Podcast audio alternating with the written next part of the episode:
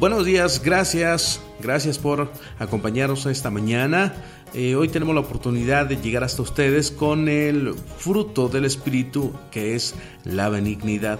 Basado en Galatas 5:22 y continuando con esta serie, nos encontramos en la parte donde el fruto del Espíritu está en relación con nuestro prójimo. Como bien sabemos, el trabajo del Espíritu Santo no es solo dirigirnos a poder tener una relación correcta con Dios, sino que también Él busca eh, que podamos estar bien relacionados con todas las personas que nos rodean.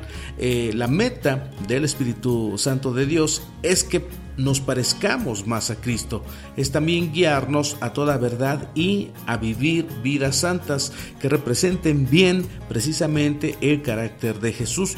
Y uno de los efectos que el Espíritu produce en nosotros es el de la benignidad. Pero bueno, comencemos por definir lo que es esta palabra. En primer lugar, no significa que uno tenga el carácter débil o que tengamos falta de convicciones, es más bien ser apacibles en nuestro trato y dulces también y tiernos con las demás personas. También es ser pacífico, es ser gentil, es no tener rencores y ser amables con los demás, como dice Lucas 6:35. Eh, a diferencia del fruto que vamos a ver más adelante, que es el de la bondad, pudiéramos decir que la benignidad, que la benignidad, perdón, es una disposición interna y pasiva de hacer el bien a los demás Digo pasiva porque la bondad se refiere a la manifestación externa y activa de la benignidad.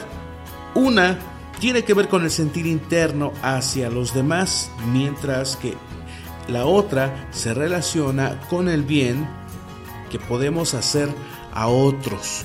Son puestas por el Espíritu de Dios en nuestros corazones y como decía un escritor llamado Martin Lloyd, eh, toda escritura tiene un orden lógico. Es necesario saber por qué está colocada ahí en la Biblia y por qué debemos tener el fruto de la benignidad bien desarrollado en nuestras vidas.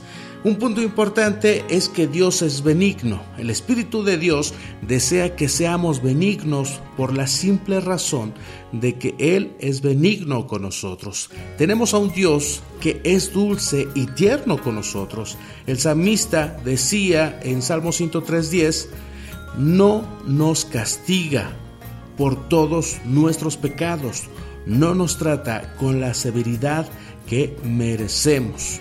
Dios no ha sido severo en su trato con nosotros, ¿estás de acuerdo? Aun cuando podemos eh, ser lo más horribles que podamos imaginarnos y aunque Él pudiera ser severo, no lo es. Nuestro pecado es suficiente razón para que Él pueda consumirnos, pero Él ha decidido ser misericordioso, amoroso y perdonador con nosotros, como lo vemos en Lamentaciones 3, 22, 23. También otro punto importante es que Jesús es benigno.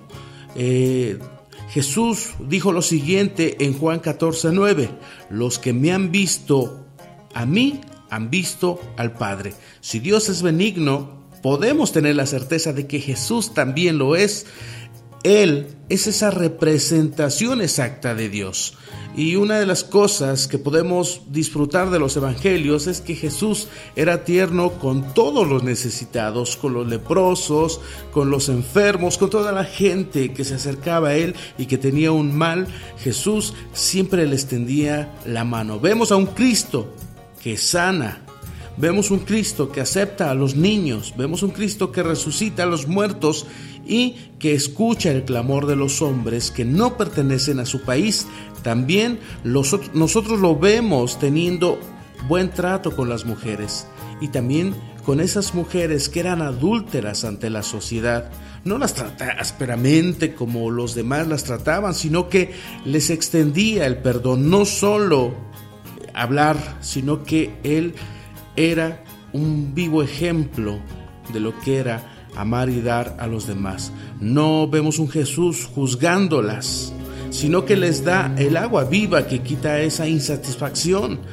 También lo vemos tratando con dulzura al pecador al lado de él ahí en la cruz, ¿te acuerdas? No le dice, hoy estarás muriendo en el infierno, sino que en su benignidad le da las palabras de aliento más grande que algún moribundo ha recibido cuando dice, te aseguro que hoy estarás conmigo en el paraíso. Lo podemos leer en Lucas 10:43. Jesús es ese ejemplo más grande de benignidad y de ternura. Él es el Espíritu y el Espíritu Santo desea fervientemente que nosotros seamos como Él. Al discípulo debe bastarle con ser como su maestro, dice Mateo 10:25. Eh, ser benigno da gloria a Dios. La finalidad de ser benigno es dar gloria a Dios. Jesús enseñó en el Sermón del Monte que los cristianos somos luz en un mundo que día a día se oscurece más con el fin de que todos los que están a nuestro alrededor vean y den gloria a Dios por nuestras acciones, como vemos en Mateo 5:16. El único que puede darnos la gloria para vivir agradablemente es el Espíritu. En especial debemos ser benignos con aquellos que son nuestros enemigos, con aquellos que no son de nuestro agrado. Es bien sencillo amar a quien es buena onda con nosotros, pero con quien no lo es, ahí está el reto. Tenemos esa disposición carnal fatal de ser, de, de ser parciales, de decir tú sí, tú no. Esa no es la voluntad de Dios. Él hace salir el sol para buenos y malos. No hace diferencia sobre estas cosas. Jesús mismo dijo que no hay gran recompensa en ser buenos con quienes son buenos con nosotros. ¿Recuerdas? Mateo 5:46. Es muy sencillo hacer esto. Aún por naturaleza humana, este es un trabajo fácil. Nos agrada estar con aquellos a los que eh, les somos agradables, pero el Espíritu está para impulsarnos a hacer aquello que nos parece imposible, para poner en nosotros un espíritu tierno, un espíritu dulce para con las personas que nos hacen mal y que nos desprecian. No es nada sencillo. Piensa cuántas personas te han hecho mal, cuántas personas te han tratado injustamente. Bueno, pues a ellos Dios nos llama a amarlos. Así como todo fruto en lo natural tiene un proceso de maduración, también en lo espiritual es cierto, debemos cooperar con el Espíritu Santo en este proceso de santificación. Él da la gracia y el poder y nosotros disponemos el corazón y la voluntad para vivir de la forma en la que Él desea. Jesús mismo nos da las claves para ser benignos con otros en el Sermón del Monte. Por ejemplo, Mateo 5:44, pero yo les digo, amen a sus enemigos, bendigan a quienes los maldicen, hagan bien a los que los odian y oren por quienes los persiguen. Una pregunta, ¿quieres madurar en este fruto de la benignidad? Si tu respuesta es sí, te voy a decir lo siguiente, ama bendice, haz el bien y ora por tus enemigos. Sé servicial con ellos, no guardes rencor, no te alegres cuando tus enemigos tropiecen, sino que ten compasión de ellos y también mantente dispuesto a amarlos en momentos así.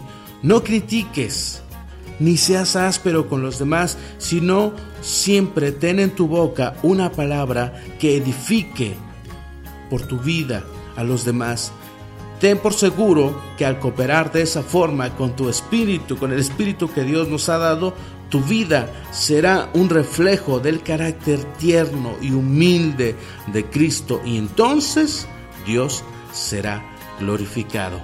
Tenemos una gran oportunidad en este tiempo que estamos viviendo noticias que no nos ayudan para nada y el mundo se polariza y unos están en contra de las disposiciones y otros están a favor y hay una pelea cuando deberíamos estar unidos, cuando deberíamos estar clamando juntos a Dios porque este mundo sea diferente. Pero bueno, ahí entra este fruto. Seamos benignos, ayudemos, amemos, demos. Si encontramos gente en la calle que no tiene que comer, que no, eh, no, no tiene las medidas de resguardo que él necesita, seamos benignos, demos de la misma forma que Dios ha dado en nuestras vidas. Te dejo con la siguiente canción. Gracias, gracias por acompañarnos en este día tan especial.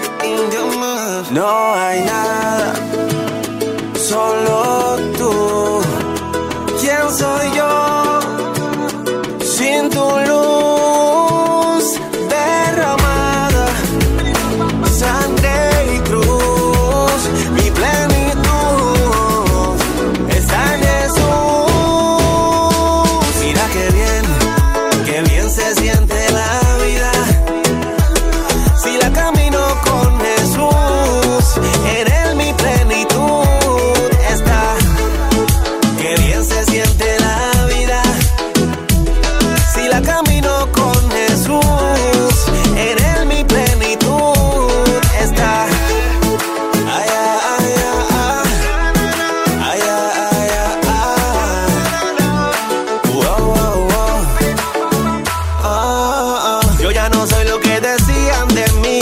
Siempre seré lo que tú dices que soy. Me preguntan cómo hago para verme así. Yo les digo que reflejo tuyo yo soy. De esta vida nueva, la tranquilidad voy dejando huellas de felicidad. Que a donde quiera que yo vaya, tú estás. Que estoy completo y no a mitad. Y es que yo quiero tener cada vez más de su habilidad. La de perdonar y convencer a los demás. Lo que yo quiero que les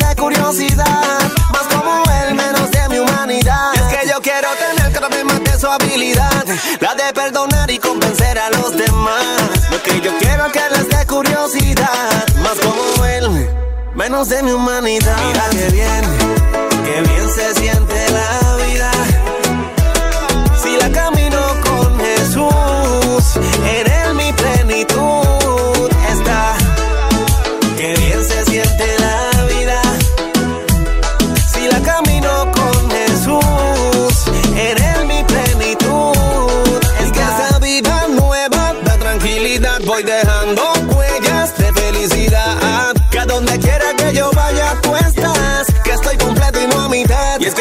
quiero tener cada vez más de su habilidad. La de perdonar y convencer a los demás. Lo que yo quiero que les dé curiosidad. Más como él, menos de mi humanidad. Es que yo quiero tener cada vez más de su habilidad. La de perdonar y convencer a los demás. Lo que yo quiero que les dé curiosidad. Más como él, menos de mi humanidad. No hay nada. Solo tú. ¿Quién soy yo?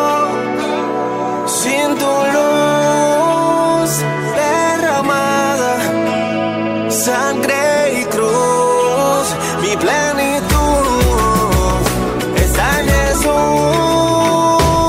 Mira qué bien, qué bien se siente la vida.